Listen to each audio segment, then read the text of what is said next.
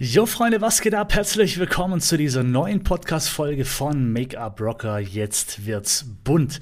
Heute geht es mal um ein Thema, wie du ja vielleicht mehr Umsatz machen kannst, wie du einzigartig wirst in deiner Stadt und wie du für noch mehr positive Mundpropaganda sorgen kannst.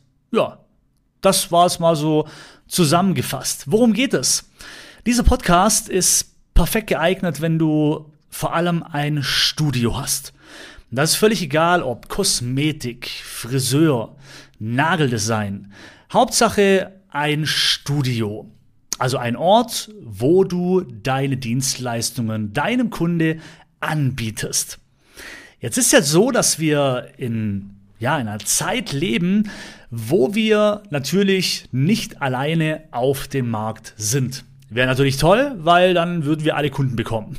Aber leider ist die Realität etwas anders, sondern wir müssen gegen ganz viele Mitbewerber sozusagen ankommen. Und jetzt ist äh, ja der folgende Punkt, wie. Also wie schaffen wir es, dass wir unsere Mitbewerber ausknipsen? Jetzt mal so gesagt. Ich weiß, was, ich denke mal, du weißt, was ich meine. Ähm, viele gehen hin und schauen, dass sie die krasseste Dienstleistung haben. Ja, also sie suchen nach neuen Geräten, sie suchen nach nochmal neuen Geräten, nach nochmal neuen Geräten und nochmal neuen Geräten. ähm, das Ding ist aber, das heißt, sehr viele, ein Großteil der Menschen da draußen aus dem Beauty-Bereich versucht über die Dienstleistung das Top-Angebot zu machen, so damit er die Kunden bekommt oder damit er Kunden bekommt, welche eben zu ihm gehen oder zu ihr beziehungsweise und nicht zu den Mitbewerbern. Und jetzt kommen wir zu einem riesen Problem. Wenn du nur über die Dienstleistung gehst, dann machst du dich austauschbar. Das heißt, wenn du sagst, du hast die Behandlung, die Behandlung, Reinigungsbehandlung, Wellnessbehandlung, äh, die Massage, die Massage, du hast dieses Gerät, jenes Gerät und so weiter, dann überlässt du es deinem potenziellen Kunden, gerade vor allem beim Erstkontakt, zu entscheiden, zu wem er geht. Weil, wenn wir mal ehrlich sind, der Erstkontakt, der Kunde, erkennt dich ja noch gar nicht.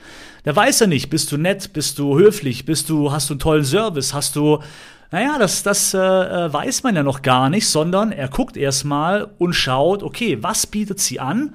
Und dann natürlich, wenn du nur über die Dienstleistung gehst, machst du dich natürlich vergleichbar und der Kunde, der potenzielle, schaut im Internet natürlich auch noch bei den Mitbewerbern.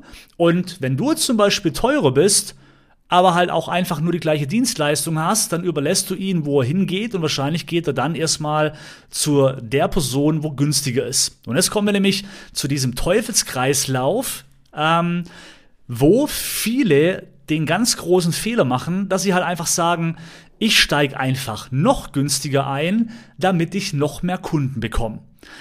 Und das ist nicht der richtige Weg. Denn Warum bist du selbstständig? Punkt Nummer eins, du willst wahrscheinlich weniger arbeiten, mehr verdienen. So, wenn wir ehrlich sind, oder? Das ist doch so der, der Grund. Du willst flexibler sein. Du willst also all diese Vorteile haben, was eben ein Angestellter nicht hat. Aber wenn du auf die Schiene gehst und du sagst, okay, ich gehe, ich zeige meinen Wert über die Dienstleistung und vor allem dann auch noch vielleicht sogar über den Preis, dass man günstiger ist, um noch mehr Kunden zu bekommen, dann arbeitest du eigentlich rückwärts.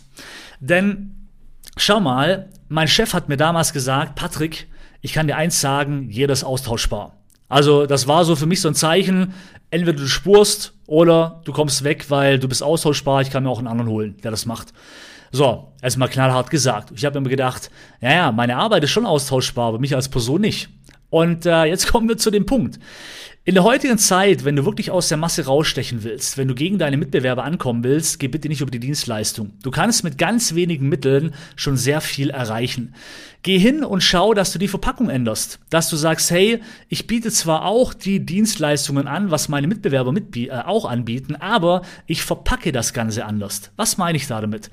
Naja, eine Reinigungsbehandlung kann man ja auch einfach schöner beschreiben. Dann ist es halt nicht eine Reinigungsbehandlung, sondern dann ist es halt eine bla bla bla, also eine Punkt, Punkt, Punkt, und du schreibst aber äh, den Text schön aus, also du versetzt dich in die Lage des Kunden, was er zum Beispiel am liebsten haben möchte, wenn er sagt, er, er möchte eine Reinigungsbehandlung. Was meine ich da damit?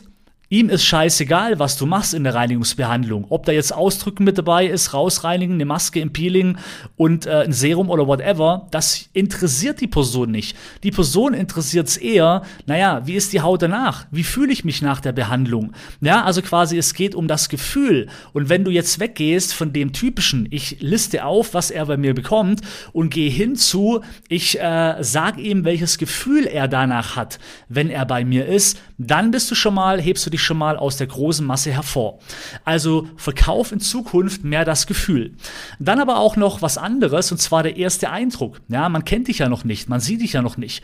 Du kannst natürlich erstmal dafür sorgen, dass du von vornherein schon dementsprechend Vertrauen aufbaust, entweder über die sozialen Medien oder eben äh, über deine Werbung. Oder, jetzt kommen wir auch nochmal zu dem Punkt, wie sieht dein Studio aus? Machst du ein Studio auf, das du genau nach deinen Mitbewerbern konzipierst? Das heißt, du holst Ideen von anderen Kosmetikstudios und bist wieder vergleichbar. Oder du sagst einfach, hey, ich hole mir mal andere Inspirationen. Und da möchte ich dir auch einen heißen Tipp geben. Ähm, guck mal, wo sind oder wo wird sehr viel Wert drauf gelegt, dass Menschen möglichst lange bleiben, beziehungsweise auch immer gerne von Jahr zu Jahr wiederkommen. Oder auch regelmäßig, am Wochenende und so weiter. Das ist Punkt Nummer eins, Clubs. Diskotheken, ja, die wollen, dass die Leute sich wohlfühlen, dass sie Spaß haben, dass sie feiern, dass sie danach sagen, hey, beim nächsten Mal, das war so geil, ich bringe noch meine zehn Freunde mit, äh, damit wir da noch mal hingehen, weil es einfach ein geiler Abend war. Oder? Da sind wir uns einig. Eine geile Bar Genau das Gleiche. Ja, eine geile Bar möchte auch, dass die Kunden immer wieder und immer wieder kommen und sorgen damit natürlich auch für einen Wohlfühlfaktor. Das kann der Service sein, das kann das Drumrum sein. Wie präsentiert man, wie bringt man die Gläser an den Tisch und so weiter. Punkt Nummer drei, ein schickes Restaurant. Auch da möchte man natürlich im Bereich des Services mit dem Ambiente und so weiter punkten, dass natürlich die Kunden bestmöglich jede Woche regelmäßig immer wieder kommen, weil sie sagen, hey, wir fühlen uns da wohl, das ist was anderes, das ist ein geiler Service, ich bekomme bekomme einfach äh, etwas, was ich woanders nicht bekomme. Und äh, da komme ich gerne immer wieder. Hotels, schöne Hotels. Auch hier natürlich, klar, geht es nur um den Kunden. Und das sind alles Punkte, wo du dir eigentlich Inspirationen holen kannst, weil es bei diesen Menschen, bei diesem Ambiente immer darum geht, dass der Kunde immer wieder kommt und sich so wohl fühlt, wie es nur geht. Und da kannst du auch schauen und kannst dir zum Beispiel Dinge abschauen, wie ist der Service, was, äh, wie ist die Einrichtung, wie äh, präsentieren die ihre Menüs zum Beispiel. Ein Menü kann deine an deine, deine, deine Wohlfühlkarte sein. Und, und, und. Also äh, konsumier branchenfremd, schau in andere Branchen auch rein. Und so machst du dich natürlich nicht mehr austauschbar, weil du einfach weggehst von der klassischen Kosmetik oder von dem klassischen Beauty-Bereich rein zu einem Erlebnis so, dass du zwar die Basis das Grundprinzip ist das gleiche, aber du verpackst das Ganze anders. Die Verpackung ist anders. Du hast ein anderes Wording. Du hast äh, ein, ein, anderes Dasein, ein anderes äh, ähm, ja, Erscheinungsbild und, und, und, was es halt nur bei dir gibt.